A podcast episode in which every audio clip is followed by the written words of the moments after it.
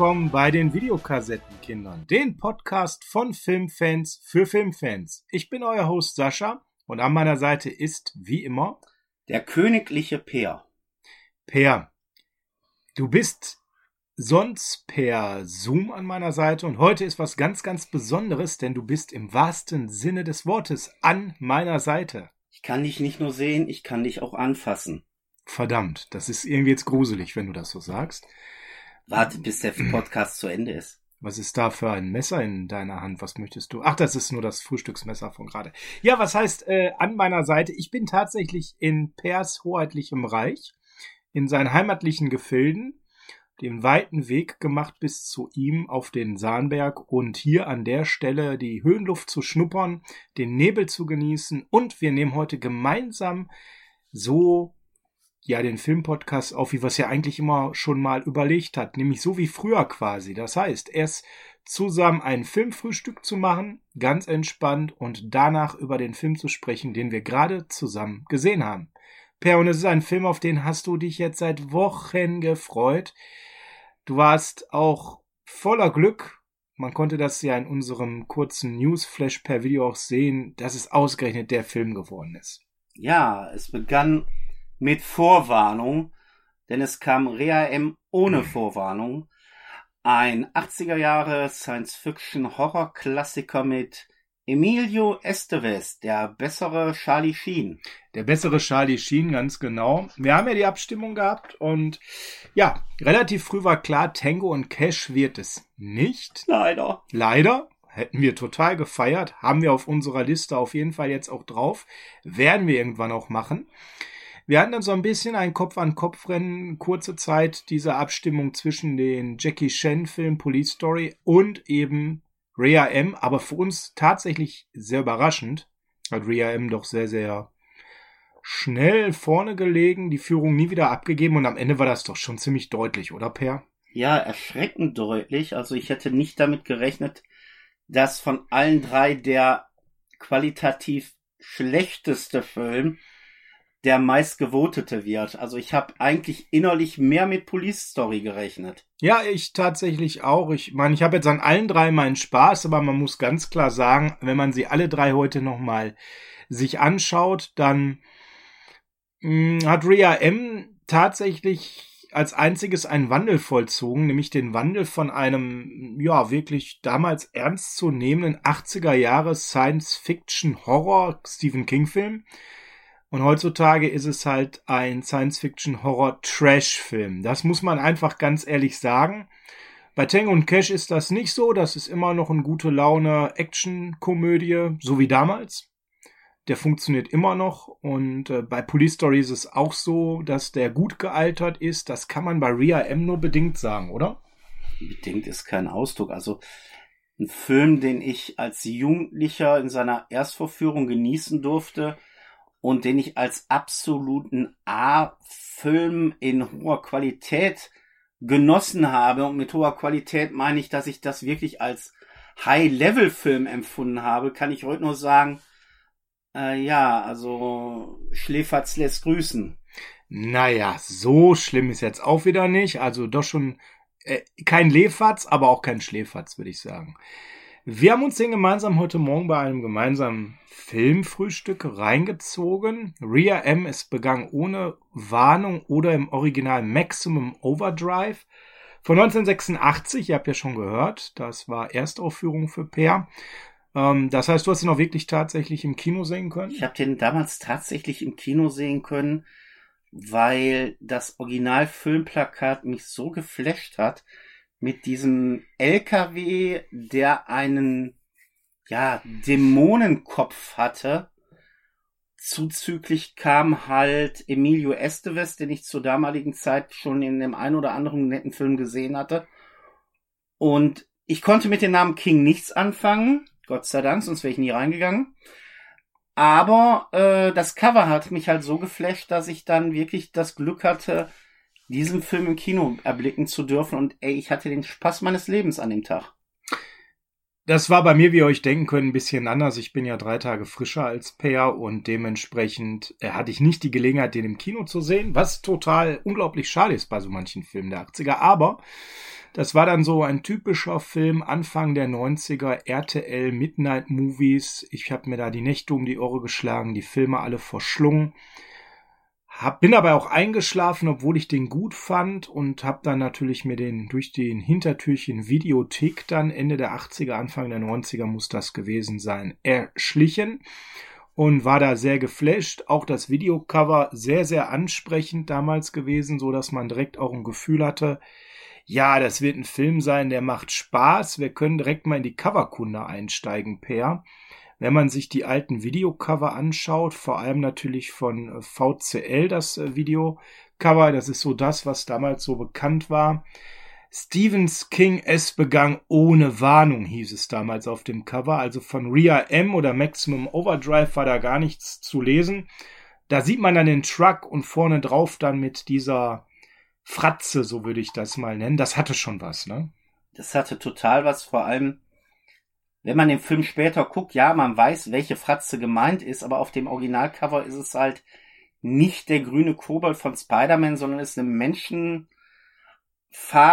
Gesichtsfratze, die auch wesentlich dämonischer ausdruckt und dementsprechend ähm, doch noch angsteinflößender ist als der Plastikkopf, den wir später dann im Film sehen, wobei der ikonisch ist für mich. Absolut, absolut.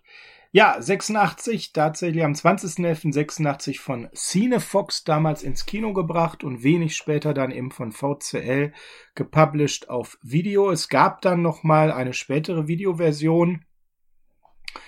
Ja, und das Ding war dann was ganz anderes. Da stand dann noch größer Stephen King drauf, dann nochmal sehr groß Emilio Estevez, der dann als Bubi-Idol, so würde ich es mal nennen, zu sehen ist, mit es begann ohne Warnung und darunter sieht man Flammen. Das ist eine spätere Veröffentlichung, die dann plötzlich Emilio Estevez in den Vordergrund stellt und dann denkt man sich, wieso, weshalb, warum? Ja, das liegt einfach daran, dass der natürlich 1986 noch kein Star war, aber 1988 kam Young Guns ein Film, wo er seinen Riesendurchbruch mit hatte. Und Billy, nicht nur er. Billy the Kid, nicht nur er, da kommen wir gleich nochmal kurz zu. Und durch diesen Billy the Kid zwei Jahre später hat dann tatsächlich der Publisher an der Stelle nochmal das Video neu aufgelegt und hat dann ihn in den Vordergrund gestellt, um klarzumachen, ey, wir haben einen Film mit dem Jungen, mit Billy the Kid von eben Young Guns. Also hier nochmal ganz klassisches Cover-Marketing. Wobei die Kinoweltscheibe, die dann als DVD das erste Mal rauskam, ist in seiner Hässlichkeit eigentlich nicht zu überbieten. Weil dann hast du da nur stehen Rea, dann M, allerdings so als Szenenbildausschnitt, wo du dann diesen Green Goblin Kobold siehst und dann drunter steht wieder, es begann ohne Warnung. Das sieht so hässlich aus. Ja, aber da zum ersten Mal Ria M tatsächlich im Marketing genutzt. Danach gab es da noch von, von Kinowelt eine andere DVD-Version, die jetzt auch wieder so ein bisschen nicht so toll fand. Was wir haben, ist von Kochfilms halt eben die aktuelle Ausgabe als Mediabook und da gibt's zwei und wir beiden haben uns ohne Absprache jeweils für ein unterschiedliches Cover eben auch ähm, entschieden. Du hast das Cover Artwork ähm, mit dem Cover A. Erzähl mal, warum hast du dich dafür entschieden? Ganz einfach. Äh, ich glaube, das war in dem Moment auch, wo es angekündigt worden ist, das einzige Cover, was es gab. Ja. Äh, der Film, so trashig ihn, so trashig ihn ich ihn auch heute sehe, ich mag ihn immer noch. Und das Cover halt mit diesem Green Goblin Kopf und dieser, ja, abgetrennten, abgeschlagenen, liegenden Hand dort, das ist einfach so genial gezeichnet. Und da ich eh ein Freund des gezeichneten Covers bin, musste es das sein, so oder so. Also das, was du hast, ist ja dann sogar noch das Original Kinoplakat aus Amerika, das Maximum Overdrive Plakat, wo Stephen King, glaube ich, die Puppen tanzen lässt, wie es so schön heißt. Aber mit diesem Fotocover konnte ich mich nicht an so, nee, mochte ich einfach nicht so wie das gezeichnete. Ja, es ist auch immer eine Geschmacksfrage, ja. Es gibt halt wirklich, wenn man mal durch die verschiedensten Releases auch weltweit geht, da gibt es schon drei, vier sehr unterschiedliche Cover. Und bei dem Film lohnt es einfach mal auch so ein bisschen darauf einzugehen. Es gab auch zum Beispiel eine Großbritannien-Version, die erinnert fast so ein bisschen vom Cover-Artwork an Dawn of the Dead. Also es ist ganz spannend. Ich empfehle mal an der Stelle, geht mal bei den äh, Kollegen von OFDB auf die Seite, Klickt einfach mal durch die verschiedensten Versionen. Nicht nur, dass ihr einen tollen Überblick habt, was ist alles draußen, sondern man kann mal das ganze Cover-Artwork genießen, weil sehr viele Cover dort eben auch hinterlegt sind.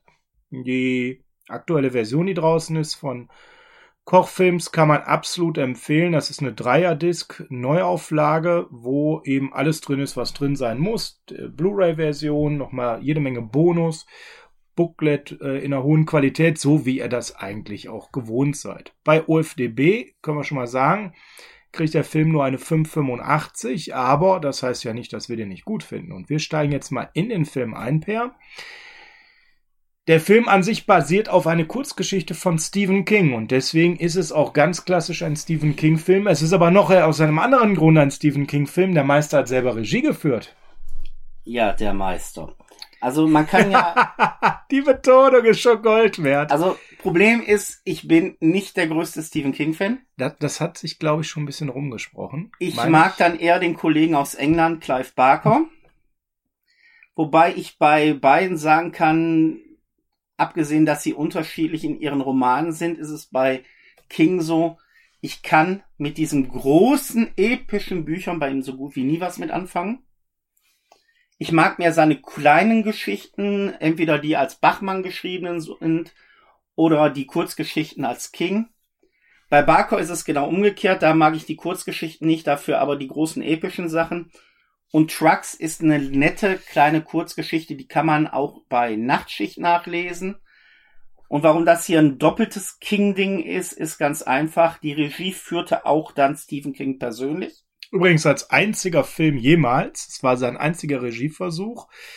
Was wir ja gewohnt sind, und das ist auch in diesem Film der Fall, dass er als Darsteller auftritt. Er hat es in über 30 Filmen geschafft, sich einzuschleichen als Darsteller, unter anderem jetzt auch in den neuen Kapitel 2 von S, aber auch zum Beispiel in äh, viele andere seiner Werke, wo seine Sachen verfilmt wurde. Haus der Verdammnis, die Serie, King's Hospital, Kingdoms Hospital zum Beispiel war er mit drin. In Shining in the Dark hat er sich selbst gespielt. In äh, Der Fluch war er der Dr. Banger.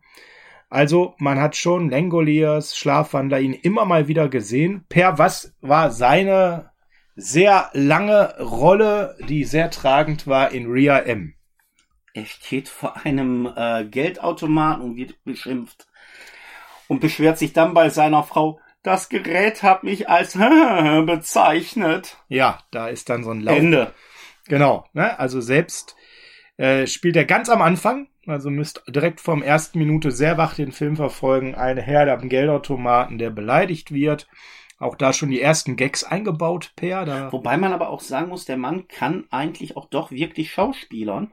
Absolut. Weil wenn man äh, Creepshow, diese, ähm, wie heißt er noch auf Deutsch, die unheimlich verrückte Geisterstunde sich anguckt, da hat er sogar in dieser Anthologie-Geschichte äh, einmal sogar eine tragende Hauptrolle, wo es um einen minder bemittelten, geistig nicht voll auf der Höhe setzenden Farmer gilt, der dann zu einer Pflanze, glaube ich, wird. Ah ja. Also nebenbei guckt euch Creepshow an. Und so nebenbei, es sind über 120 Drehbücher verfilmt worden von ihm. Na, wenn man also jetzt gar nicht weiß, wie viel Stephen King-Filme gibt es, eine Menge. Und wenn man sich fragt, was hat dieser Film mit manchen Büchern gemeinsam? Die Regiearbeit ist unter sehr viel Mitnahme von, ich denke, es war Backpulver, was am Set bei ihm im Trailer lag. Backpulver? Ja. Hat er gerne gebacken? Ja, oder ist gerne damals äh, im Skiurlaub gefahren und hat ein bisschen was von dem weißen Pulver mitgenommen. Ich habe ich hab gehört, er war oft verschnupft. Ne? Ja, also der war oft erkältet, auch während der Dreharbeiten. Also ja, der hatte ja. da eine sehr hohe Phase. Ja, ganz genau. Er geht ja auch sehr selbstkritisch heute mit um. Vielleicht zum Kontext. Ähm, habt ihr vielleicht auch schon beim letzten Mal, die letzten Mal rausgehört. Ich finde Stephen King äh, Romane tatsächlich viel besser als Per Ähm, ich finde auch diese episch langen Dinger super spannend, wenn man erstmal die Charaktere über hunderte von Seiten kennenlernt und wer mit wem wie zu tun hat, welche Intrigen oh. es gibt, genau. Diese Kleinstadtdynamiken, die er sehr, sehr gerne dann ja auch immer wieder beschreibt, bevor das dann einfach in so gewaltepische Situationen explodiert. Ich kann da mit Barcoder weniger anfangen, aber das ist ja auch eine Geschmacksfrage. Es sei denn, man guckt jetzt auf die Anzahl der verkauften Bücher. Ich glaube, dann liegt King leicht, ganz leicht vorne. Ja, auf jeden Fall schauen wir mal in den Film rein. Stephen King direkt am Anfang, am Start. Der Film ist von 86, basiert, wie du schon gesagt hast, auf Kurzgeschichten.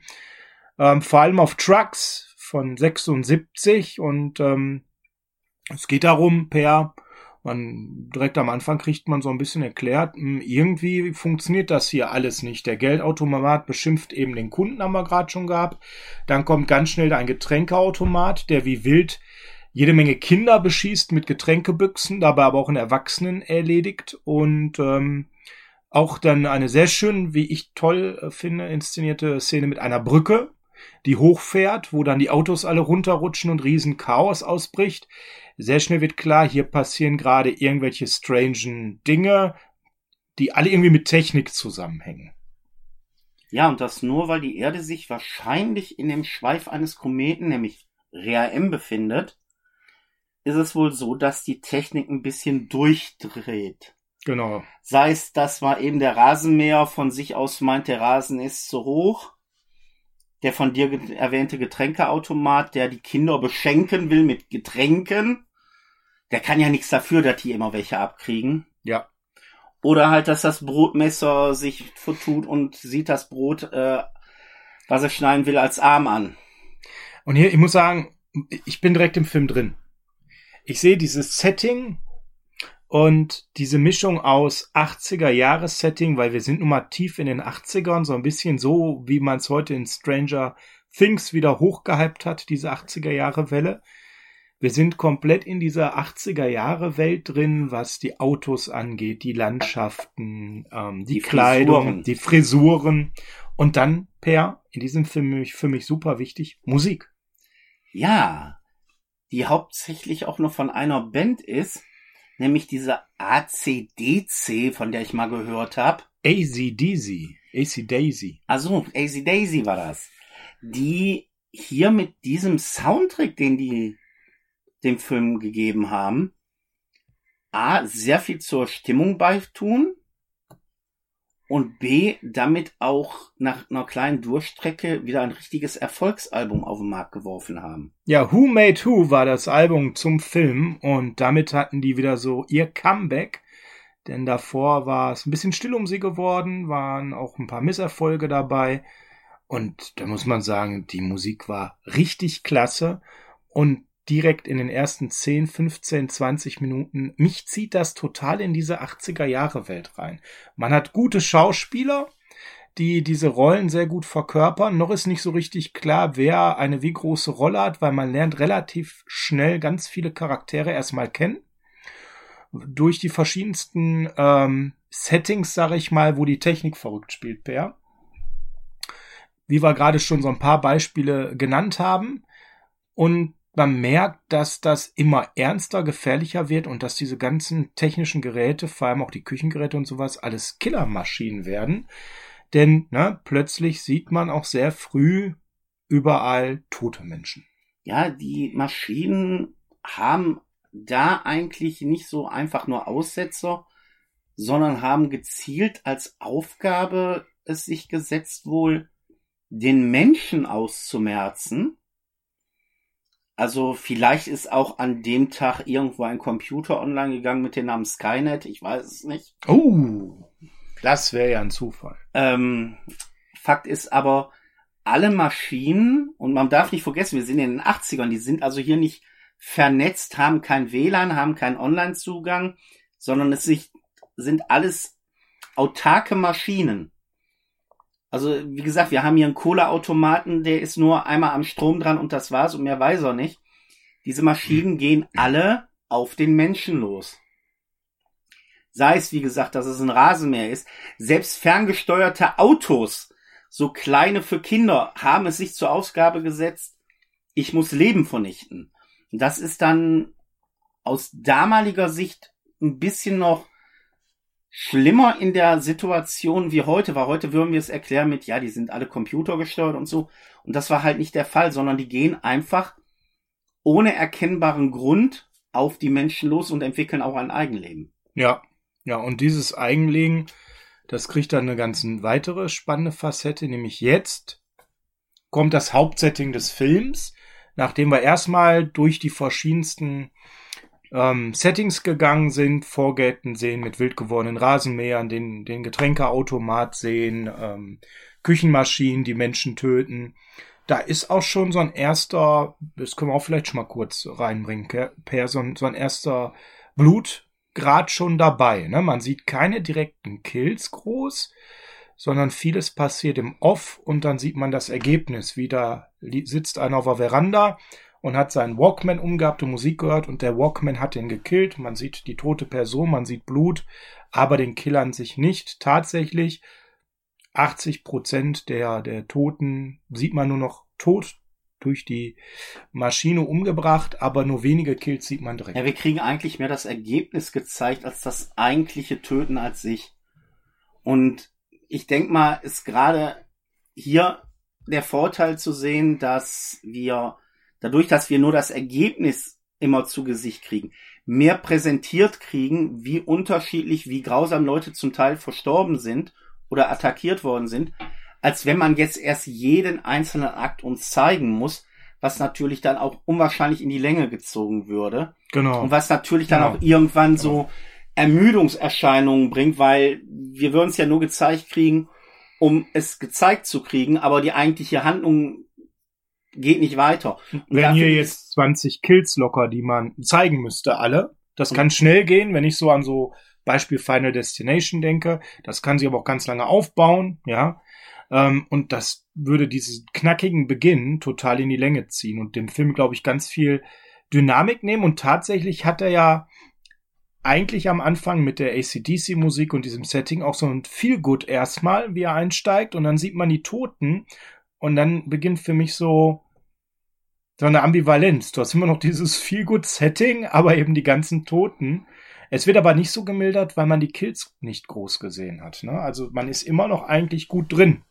Wobei, wenn man mal wirklich daran teilhaben darf oder muss, wenn jemand ja zu Schaden kommt, ist dieses aber auch kurz und knackig. Ich denke einfach nur einmal an den Tankwart, der aus dem Nichts mal eben etwas intensivere Gesellschaft mit einer Kühlerhaube eines Trucks hat. Genau, dann geht das zack, bumm, und dann ist das in Millisekunden erledigt.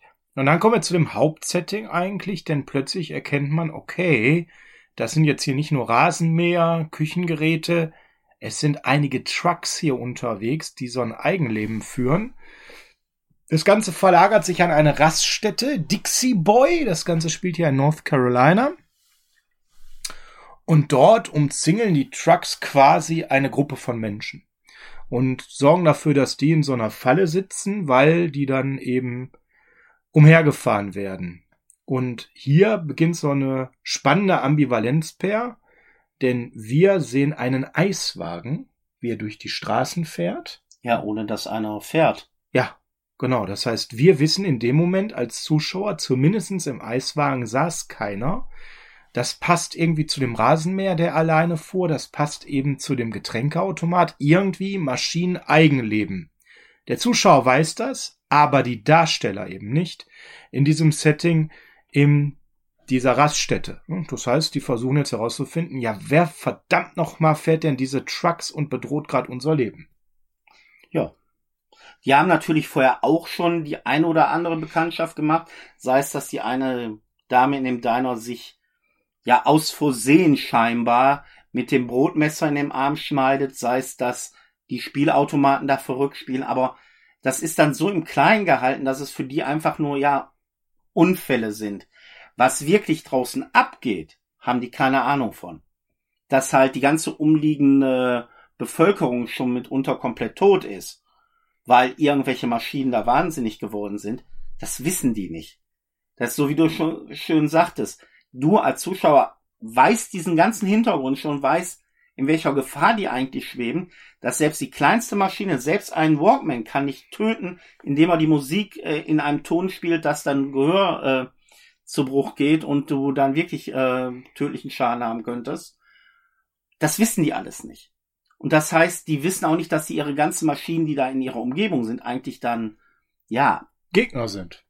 Ja, Gegner sind, genau. Und sie die nicht zur Bekämpfung gegen ähm, diese wild gewordenen Truckfahrer, so ist ja deren Kenntnisstand, einsetzen können.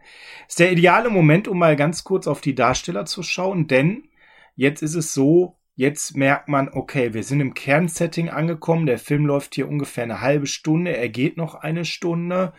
Wer sind denn die Hauptdarsteller? Und an erster Stelle muss man natürlich sagen. Emilio Sheen. Äh, nee. Nee. Nee. Nee? Nee. Nee. Äh, Eddie Estevez. Fast. Ne? Emilio Estevez. Ähm, der bessere, der bessere Schienenbruder tatsächlich. Da sind wir uns hier ziemlich einig, denn im Endeffekt, wenn man ihn Schauspielern sieht über seine Jahre, muss man schon ganz klar sagen, schauspielerisch beide begabt. Ich würde sagen, beide nicht so gut wie ihr Papa. Aber der bessere von den beiden Brüdern, Emilio Estevez mit seinem sicherlich bekannteren Bruder Charlie Sheen mit dem Vater Martin Sheen. Warum, wieso, weshalb? Wie kommt es jetzt zu diesen unterschiedlichen Namen? Das ist relativ einfach. Die drei heißen alle Estevez. Äh, Martin Sheen, ein ähm, Darstellergott der 60er, 70er, 80er Jahre bis spät 80er hat er seine Hochzeit, ähm, hat sich zu diesem Künstlernamen entschieden, Sheen, um dann eben damals in einer Zeit, wo alles in Hollywood noch sehr weiß war und man mit, ähm, ja, ich sag mal, Wurzeln, die jetzt nicht amerikanisch waren, gerade was den Namen angeht, sich sehr schwer getan hat. Da war das tatsächlich leider üblich, dass die Leute ihren Wurzeln und damit auch ihren Namen versteckt haben durch Künstlernamen und so hat sich äh, der Herr Esteves entschieden, sich in Schien umzubenennen und seine Kinder, die dann ihm gefolgt sind, was das Thema Schauspielkarriere angeht, die haben dann unterschiedliche Entscheidungen getroffen. Charlie, Charles Esteves, hat sich dann entschieden, Charlie Sheen zu heißen und so ein bisschen auch von der Berühmtheit seines Vaters zu profitieren. Und der andere Bruder, der hat von früh ganz klar gesagt, das ist nicht mein Weg, das mache ich nicht. Ich werde äh, den Familiennamen tragen. Dazu muss man sagen, da spielt auch so ein bisschen zum Hintergrund die unterschiedlichen Standings und die unterschiedliche Art von Fleiß. Emilio galt immer als der fleißige, ehrgeizige, der sich alles selbst erarbeiten will dazu passt, dass er nicht vom Ruhm vom Papa profitieren wollte.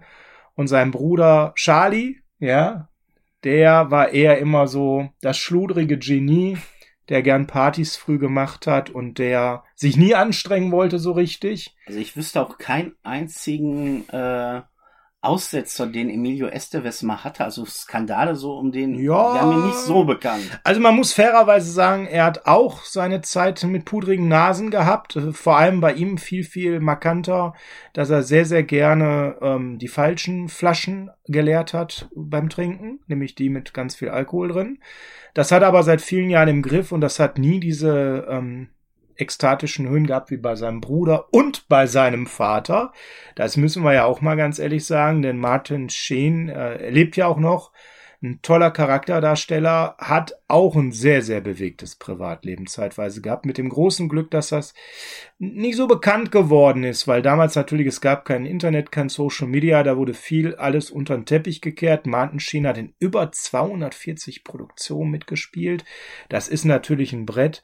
Ähm, da wollen wir jetzt gar nicht groß auf seine Karriere eingehen, weil er ist ja nur der Papa, aber man kann sicherlich Apokalypse Now mal hereinwerfen. Ein Film, einer der besten Filme aller Zeiten, sagen viele, wo er den Captain Ben Willard gespielt hat und auch bei Departed unter Feinden, auch ein Top-Film spät in seiner Karriere. Da hat er ja auch nochmal eine große Rolle gehabt. Wall Street darf man bitte nicht vergessen. Wall Street, der Carl Fox, ganz genau. Gettysburg, also der hat schon viele tolle Sachen gemacht. Später auch dann gerne so ein bisschen komödiantischer. Ähm, Und wirklich ein toller Schauspieler. Ich habe letztens noch, ich schaue ja gerade die Straßen von äh, äh, San Francisco, die Krimiserie. Da hat er in der zweiten Staffel auch einen Auftritt als Bösewicht. Also ein richtig toller Schauspieler. Das war so 72. Sein Sohn Emilio, kommen wir zu dem, weil ich glaube, zu Charlie Sheen braucht man nicht viel erzählen. Den kennt ihr alle. Der hatte zu diesem Zeitpunkt schon die ersten Filme gemacht, die durchaus einen gewissen ähm, Faktor spielten, aber noch kein Durchbruch da war. Repo Man kann man da nennen und besonders nennen muss man natürlich seine Rolle als Andy in Breakfast Club. Einer meiner absoluten Lieblingsfilme, müssten wir eigentlich auch irgendwann mal reviewen. Ja, wobei St. Elmo's Fire, der ein Jahr später, glaube ich, kam, hat mir da schon ein bisschen besser gefallen. War auch der Grund, weshalb ich ihn Rea M wollte, weil den hatte ich damals gerade gesehen und den fand ich einfach klasse. Ja, und Rea M, der nächste große Film, eine Hauptrolle für ihn. Das heißt, er war schon dabei, sich in äh, B-Movies eben auch Hauptrollen eben zu ergattern. Und in Young Guns, da war dann der große Erfolg für ihn da. An der Seite von Kiefer Sutherland, von Lou Diamond Phillips, von seinem Bruder, ja, und äh, da ist auch ganz schön, wenn man sich das Kinocover anschaut, die beiden Brüder zusammen, dazwischen nur Ludheim Phillips. Grandios, muss man sagen. Es war sein Durchbruch. Und dann dachte man eigentlich, jetzt, jetzt kommt was. Es kam so Man at Work, so eine Komödie, mit seinem Bruder, wohlgemerkt, weil die konnten zu dem Zeitpunkt richtig gut miteinander. Nightbreaker mit seinem Vater und man dachte, jetzt geht's so richtig los. Dann Free Jack. Aber man muss sagen. Ja, Moment, du hast aber einen der besten Filme noch vergessen. Und ich meine jetzt nicht Young Guns 2, den ich deutlich besser finde als Young Guns 1, sondern ich meine eine der besten, ja, es ist leider eine Trilogie, aber ich mag nur die ersten beiden Teile, die es je gab, was mit Sport zu tun hat. Ja, ich finde eine Sportserie gut, die mit ihm ist. Mighty Ducks. Richtig. Das Superteam, ja. Weil ich liebe ah. Mighty Ducks. Okay. Eins und zwei, Entschuldigung, das sind so wirklich viel Gut-Filme. Das ist einfach sonntags morgens im Pyjama auf der Couch sitzen als Kind und sich Mighty Ducks angucken auf RTL oder Sat 1. Das ist so mm. Kindheit pur. Ja. Ich weiß, du mm. kommst wahrscheinlich mm. jetzt mit diesem Samuel L. Jackson Film, der irgendwie auf zwei startete Profis machte. Loaded Weapon 1, großartiger Film, kann man immer gucken, Leute. Ja, der ist nicht schlecht, aber Mighty Ducks finde ich doch um eine Klasse besser. Konnte ich nicht so viel mit anfangen, bin ich ganz ehrlich. Ähm, aber da stockte die Karriere dann auch. Ne? Also das war schon so fünf Jahre nach Young Guns und man dachte, er ist das neue heiße Ding. Es kam Mighty Ducks 2, es kam eine Ehe mit Paula Abdul, der Sängerin. Da war er also wirklich so auch Hollywood-mäßig weit oben. Aber dann kamen auch schon private Probleme von Paula Abdul, schnell die Scheidung und seine Karriere kam übelst ins Stocken. Außer dann bei Mighty Ducks 3 wieder dabei zu sein, 96 passierte gar nichts mehr in seiner Karriere, was wirklich nennenswert war und die Karriere galt auch eigentlich dann als beendet, muss man klar sagen. Es gab dann netterweise von seinem Bruder mal die Idee, mit ihm nochmal einen Film zu drehen, aber Gastauftritt dann auch bei Two and a Half Men. Die Karriere ist dann eigentlich auch vorbei gewesen. Super schade, weil die hatte deutlich mehr Potenzial. Aber er hat es halt leider nicht geschafft, seine, seinen Bruch, den er damals hatte, eben durch das Privatleben und der Scheidung, die war so 94, das hat ihm so ein bisschen die Karriere gekillt und danach hat er nie wieder so richtig in die Spur gefunden. Hatte Riesenpotenzial für mehr, muss man ganz klar sagen. Ja, aber wir haben ja nicht nur mit Emilio Estevez einen sehr bekannten Schauspieler, sondern wir haben ja dann auch noch eine weibliche Schauspielerin, die mich da in diesem Film total genervt hat mit ihrer Art und Weise nämlich, ich hoffe, ich sage den Namen jetzt richtig, Geraldine Smith. Ah ja, gut. Die wird keiner kennen von der Optik her. Nein, die ist ja auch jetzt als Schauspielerin jetzt nicht so die, von der man viel wissen müsste. Die ist zwar immer noch fleißig am Drehen, aber kein Star an sich. Aber die meisten kennen die Stimme, wenn sie O-Ton-Freunde sind. Nämlich sie ist die Stimme von Lisa Simpson. Filmmäßig kennt man sie, also wenn ihr das Gesicht in dem Film seht, sagt ihr, ich habe die Frau noch nie gesehen. Seht ihr aktuelle Fotos von ihr, werdet ihr sie sofort erkennen, weil sie auch in sehr vielen Serien eigentlich immer mitspielt. Da hat man zum Beispiel Hot in Cleveland, wo sie immer mal wieder aufgetaucht ist. Oder auch ähm, so Disney-Produktionen, Phil aus der Zukunft, Revenge, äh, Revenge und, und, und. Also sie spielt da schon immer mal wieder einen netten Gastauftritt oder ist so diese. Also ich fand City Slickers damals, der war dann äh, ein paar Jahre nach Rhea M. Da hat sie noch mal eine größere Rolle gehabt. Der Film hat mir Spaß gemacht. Aber tatsächlich, ich wusste nicht, dass das die Stimme von dieser Simpson ist. Spannend. Ne? Einen würde ich gerne noch erwähnen. Pat Hingle der hat hier auch nochmal eine ganz wichtige Rolle gespielt. Auch da werden die meisten sagen, wer? Genau, wer. Und wenn ich euch aber sage, wo der un überall unterwegs war, zu dem Zeitpunkt, wo äh, er hier in Rhea M mitgespielt hat, eine, wie ich finde, ziemlich coole Rolle an der Stelle, die er hatte, nämlich die zweite Hauptrolle, den Hendershot, so war sein Name. Der ist nämlich mit hier in diesem in diesem äh, Diner und verteidigt mit. Und zwar nachher, Per, da kannst du gleich mal mehr zu erzählen, in einer sehr lustigen Art und Weise. Der Mann war in den 60er Jahren schon ein riesen Serienstar, ähm, ist durch diverse Serien getingelt, die zähle ich jetzt nicht alle auf, da wäre ich alleine zehn Minuten dran. Und hat es dann eben geschafft, diese klassische Serienkarriere bis tief in die 70er zu gehen, ist dann aber immer mehr zum Film gewechselt und hat da wirklich tolle Sachen gedreht ist einfach ein Gesicht, wo man sagt, ja, den habe ich schon mal gesehen. Die meisten würden dann nicht wissen, wo er genau drin gespielt hat, aber jeder von euch hat diesen Mann schon mal irgendwo in einer Serie, in einem Film gesehen. War dann Chief Jennings in Dirty Harry kommt zurück zum Beispiel. Das ist sowas Markantes, was mir hängen geblieben ist. Wo er dann in einem Film auch eine große Rolle hatte. Schon ziemlich spät. Und der hat auch noch sehr, sehr lange in seiner Karriere gedreht und dadurch, dass der in so vielen Serien war, eben über 200 Auftritte tatsächlich. War nachher in Batman und Robin der Commissioner, um da auch nochmal ein Beispiel zu nennen, da sind wir schon tief in den 90ern. Also der hat bis ins hohe Alter gedreht, bevor er dann 2009 mit 85 Jahren verstorben ist. Hier spielt er Per den Hendershot. Erzähl doch mal ganz kurz, was müssen wir uns unter dem Hendershot vorstellen? Was ist das für ein Typ? Ja, er ist der Typ, den du eigentlich nicht als Chef hat, haben möchtest, den Emilio Estevez aber dummerweise als Chef hat. Er ist nämlich der Leiter des Diners und ist ein sehr netter Mensch. Mhm. Manche Leute würden sagen, er ist das Rektum der Gesellschaft. Und äh, ja, auch ein kleiner Ausbeuter, was seine Arbeitnehmer betrifft.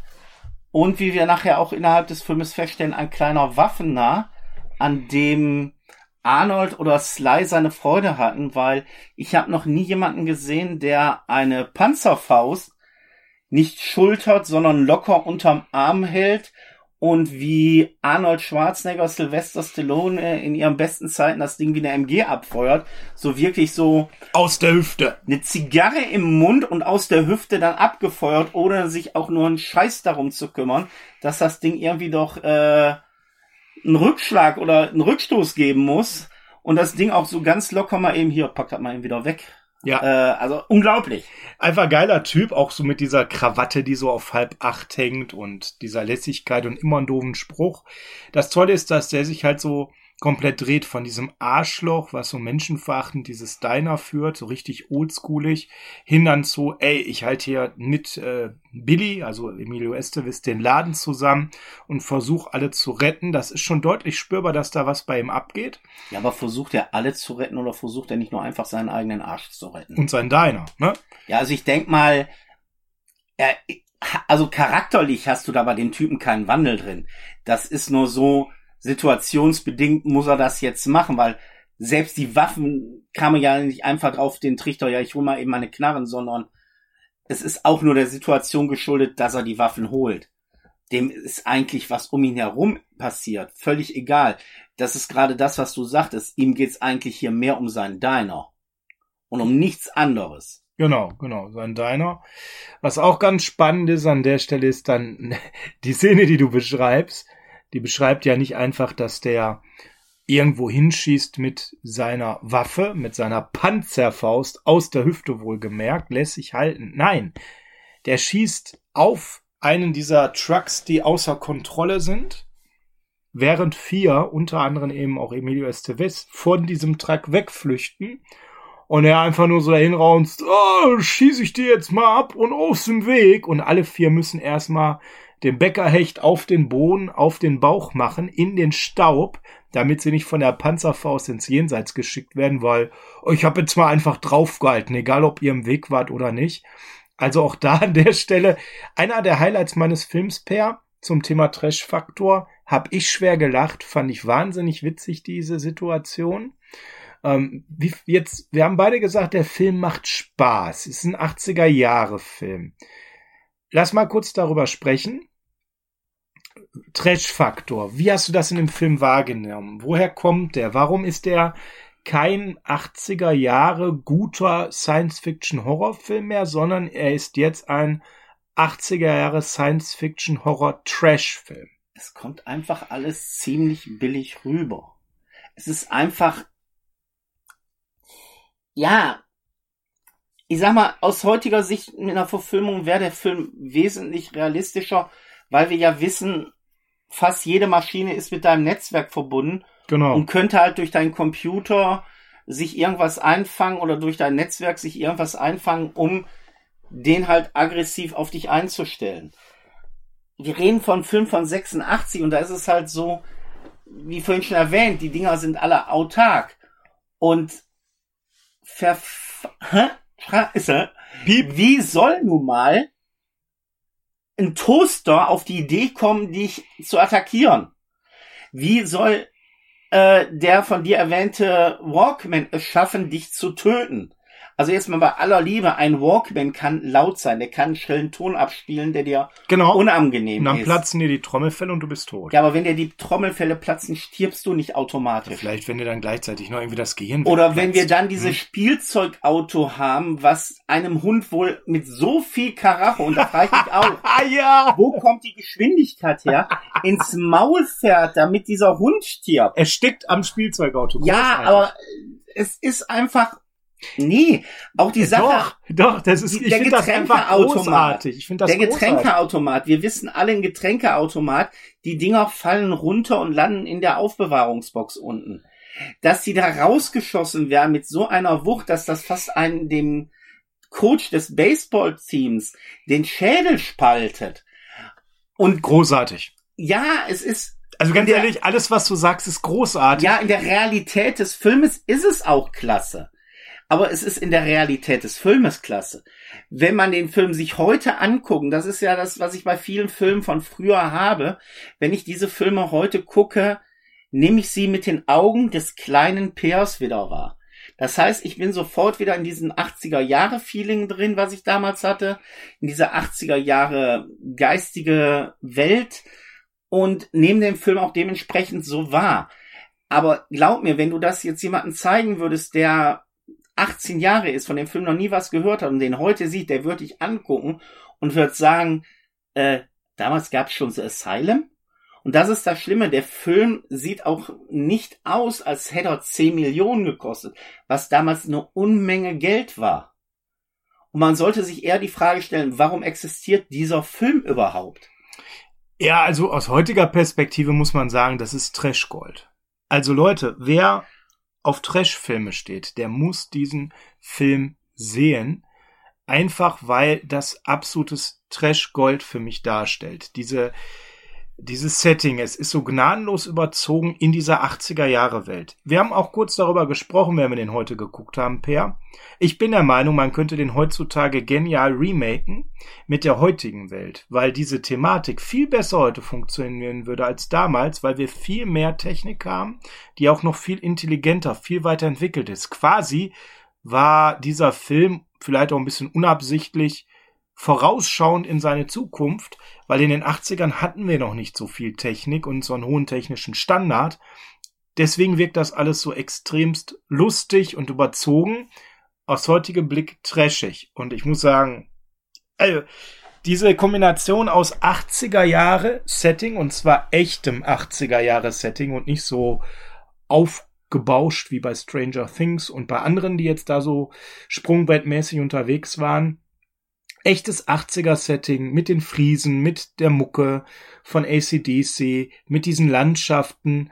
Ich persönlich, was mir auch total im Setting geholfen hat, diese Trucks hatten alle Werbung aus der damaligen Zeit ganz fett drauf, zum Beispiel dieses Big BIC für diese ähm, Feuerzeuge. Feuerzeuge, ja. Das ist so Zeitgeist. Da kann ich mich sofort daran erinnern, ja, tatsächlich, auf dem Schulhof, als dann alle mit dem Rauchen anfingen, da gab's dann diese Feuerzeuge von Big mit der Flamme, ja. Das alles versetzt mich sofort, und jetzt gehe ich schon mal so ein bisschen leicht in meine Bewertung rein, in so einen total gute Laune-Modus. Ich guck mir den an, ich hab ein Grinsen, ich sehe Emilio Estevez, wie er so richtig geil schauspielert. Ich sehe halt die Cast, die alle ihren Job machen. Wir haben alle anderen jetzt gar nicht mehr genannt, aber da sind halt viele dabei, die auch richtig gut schauspielern. Pat Hengel, wie gesagt, der so richtig schön den Kotzbrocken spielen kann. Das ist ja auch eine Rolle, die er in vielen anderen Serien und Filmen hatte. Eher so einen Bösen zu spielen, das kriegt er super rüber. Laura Harrington spielt wunderbar das Naivchen.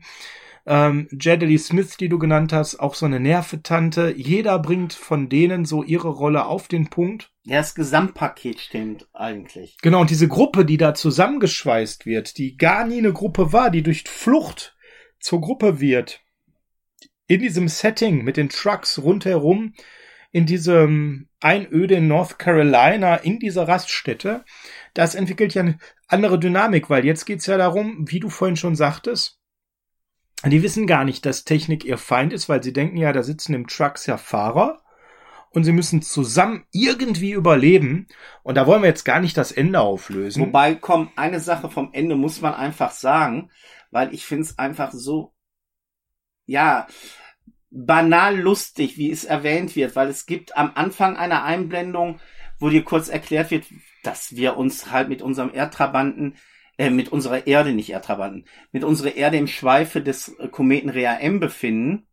Und am Ende stellt sich heraus, ja, es waren Außerirdische, die du nie zu Gesicht bekommen hast, die aber abgeschossen worden sind, weil zufälligerweise ein Wettersatellit in der Nähe war, der eine Laserbewaffnung hust, hust. und aus welchem Grund auch immer Atomraketen an Bord hat. Na, natürlich, völlig logisch. Aber mal davon abgesehen. Aber gut, das ist ja auch 86 die Zeit, äh, wo das ja auch Thema war mit Atomschlägen. Der Kalte Krieg. Der Kalte Krieg. Natürlich werden da Russen erwähnt, natürlich wird da Atomraketen erwähnt, auch da so ein bisschen politische Message am Ende tatsächlich drin.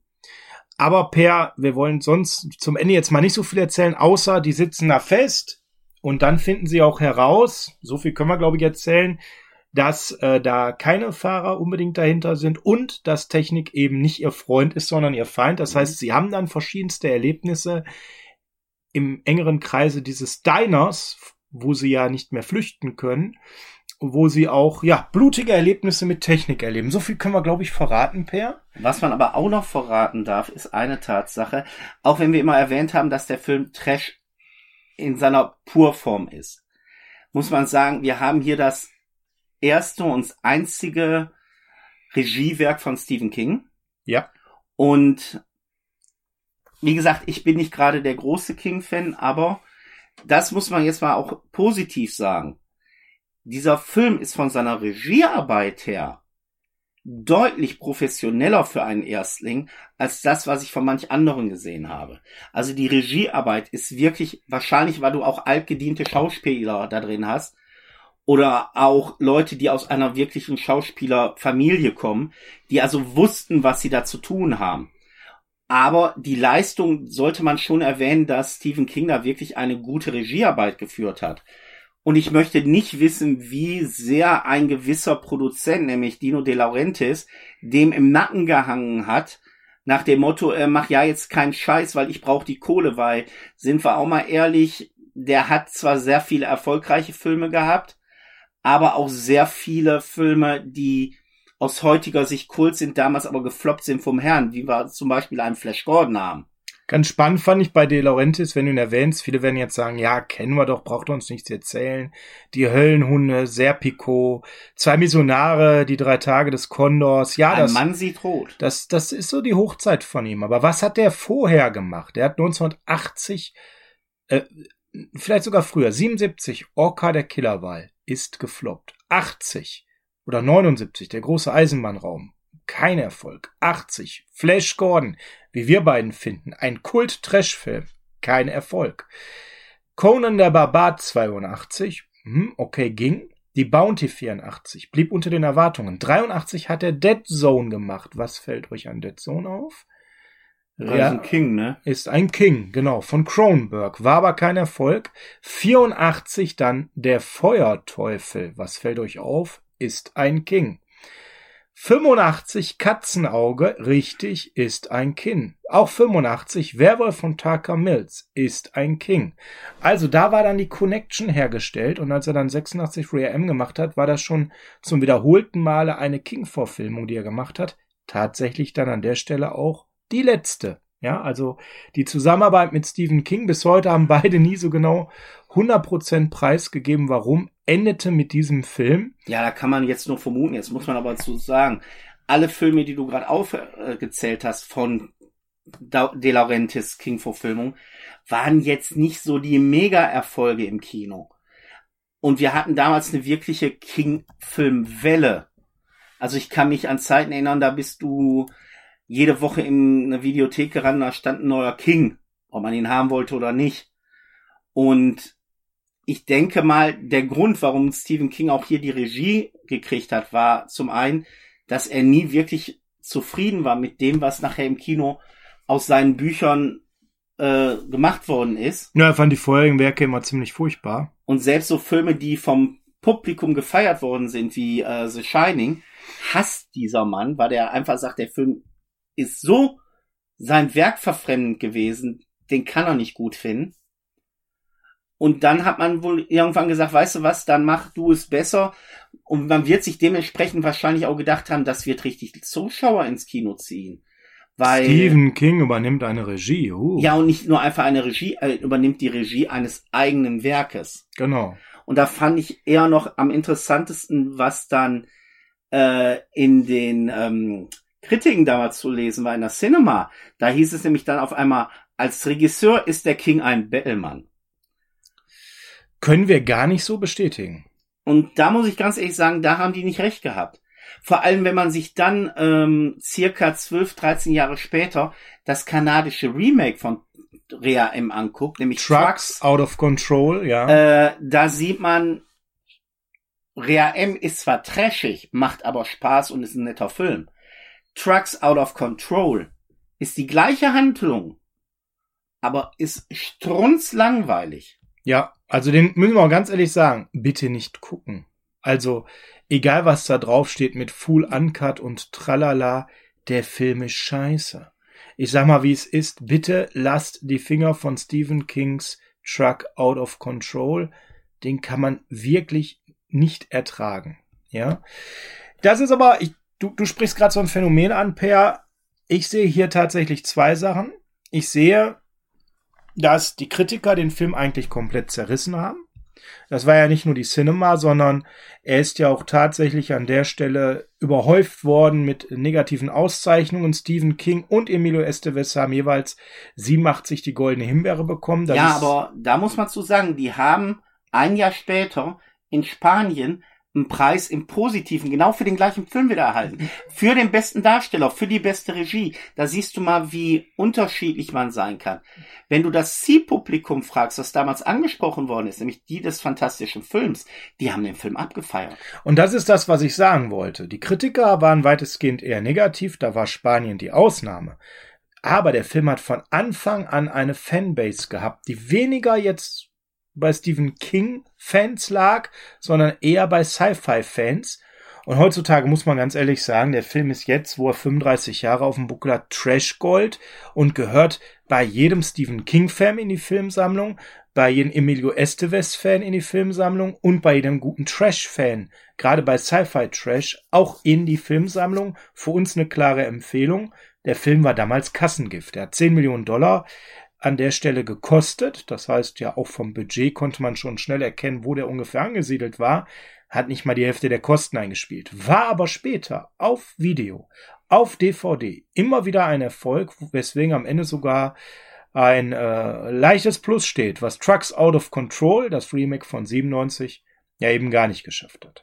Aber da hat er doch was gemeinsam mit etlichen Kultfilmen, die im Kino nicht das erbracht haben, was man ihnen sie gesetzt hat, aber später auf dem Heimvideomarkt, und das ist nun mal die interessante Sache. Damals war der Videomarkt ja wesentlich wichtiger als heute der Blu-ray-DVD-Markt.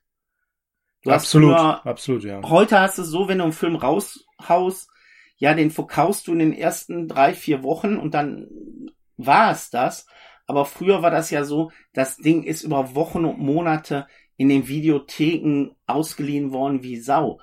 Ich denk mal zurück, wie lange äh, habe ich gewartet, um den ein oder anderen Blockbuster früher in der Videothek zu ergattern. Weil da bist du hingegangen, war schon wieder verliehen. Und du bist ja nicht mal jeden Tag dahin gegangen, sondern ja, ich fahr mal heute dahin, guck mal, dass ich den kriege. Letzte Woche habe ich ihn nicht gekriegt, ja, diese Woche auch nicht. Und das hat sich dann über Wochen durchgezogen. Und da war halt auch am Anfang Rea M so ein Dauerbrenner, den du immer und immer wieder erfolglos versucht hast zu kriegen, weil der immer verliehen war, weil die Leute den sehen wollten. Ja, das war schon ein richtiger Dauerbrenner und dementsprechend also wir können ihn, glaube ich, jetzt kann man mal so zum, zum Ende kommen, weil ich würde, wie gesagt, das Ende, wie es endet, nicht spoilern. Nee, das wollen. ist genauso. Denn ich gehe mal davon aus, dass da draußen doch relativ viele sind, die diesen Film noch nicht gesehen haben oder wo es lange her ist. Wir haben jetzt lange drum herum geredet. Wir haben jetzt so ein bisschen die Handlung wiedergegeben an der Stelle, worauf wir noch mal eben ganz kurz zu schauen, äh, zu sprechen kommen müssen, bevor wir jetzt in das Thema ähm, unserer Bewertung eingehen. Natürlich, Per, ist immer das Thema Schnitte ein Thema. Der Film war mal ein bisschen geschnitten, ja. Wie sieht's da denn heute mittlerweile aus? Deutlich entspannter, kann man sagen. Ja, früher war er etwas geschnitten, da fehlte so die eine oder andere kleine Gewaltspitze mit einer Freigabe ab 18. Das muss man auch dazu sagen. Der Film war früher ab 18 und wenn man sich dann die 16er Fassung geholt hat, war der echt übelst geschnitten da fehlte schon das ein oder andere. Durch die Kills der durch Technik, die, das muss man sagen. Durch die paar Kills, ne? die es wirklich gab. Da wurden immer so ein bisschen diese Blutgeschichten und das waren immer nur so zwei, drei Sekunden Schnitte eben rausgenommen, damit jetzt eine echt 16er Freigabe damals möglich war von dem Distributor, das war damals Kinowelt, die da für die 16er diese Schnitte eben anpacken mussten. Ganz oft waren das so zwei, drei Sekunden, aber das läpperte sich auf fast eine Minute. Wobei du da aber auch manche Kills komplett ja verschwiegen gekriegt hast, ohne die jetzt mal explizit zu nennen. Aber dieser alte geschnittene FSK 18 ist heute eigentlich obsolet. Genau wie die damals stark gekürzte FSK 16. Weil der Film ist heute mit einer FSK 16 komplett uncut zu bekommen. Also, wenn er da jetzt zuschlagt bei zum Beispiel dem Mediabook, was wir da empfehlen können, ganz klar, ist der Uncut drin. Auch spannend ist, was wir vorhin sagten, die Kills in der ersten halben Stunde bringen ganz viele kleine Cuts von 1, 2, 3, 4 Sekunden mit sich, davon 10, 12 an der Zahl. Dann eine halbe Stunde kein einziger Cut, weil dann eben Handlung erzählt wird, aber eben auch das Setting abgesteckt wird und dann beginnen wieder Kills und da vor allem deren zwei, die dann nochmal geschnitten sind. Ein wirklich klasse Film meiner Meinung nach, der einfach sau viel Spaß macht und vor allem hier an der Stelle für mich noch mal ein bisschen mehr als ein Guilty Pleasure, denn das ist ja immer so das Ding, wenn man so einen Film sieht, man ist 14, 15, ähm, King Hype, Blut, dann, dann kann es schnell dazu führen, dass man natürlich auch so ein bisschen einseitig das betrachtet. Nein, der funktioniert heute noch. Kommen wir zur Bewertung, Per. Wir haben ja unsere 1 bis 10 Bewertung. Durch zwei geteilt ist es dann die Bewertung auf Letterbox, die wir nachher machen. Was gibst du dem Film? Also früher hätte ich dem eine super 8,5 gegeben. Aber man muss halt wirklich auch den Zeitgeist nehmen und die heutige Situation. Der ist bei mir bei einer guten sieben. Mhm. Weil halt, wenn man ganz ehrlich ist, da doch die eine oder andere Ungereimtheit ist, die man heute gerade aufgrund der aktuellen Geschehnisse mit WLAN, mit Smart Home Alter, stell dir mal vor, dein Smart Home würde durchdrehen. Ja, das wäre richtig witzig. Ähm, ne? Explodierende halt, Heizungen, ja. Ja, du könnt, würdest manche Wohnungen nicht mehr verlassen können, weil die ja auch die Schlösser zumachen. Ja, genau, die Wohnungen sind gelockt, alle sind eingesperrt und drin läuft der Mixer dann Terror.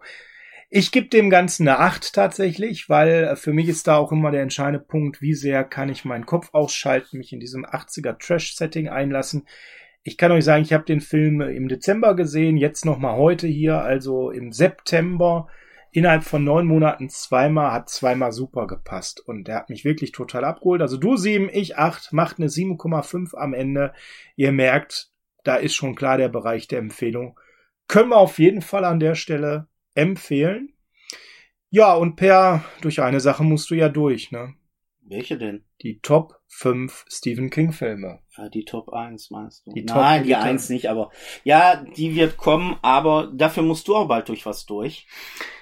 Und ich hätte da dir die Wahl gelassen, ob du entscheiden möchtest oder die Community.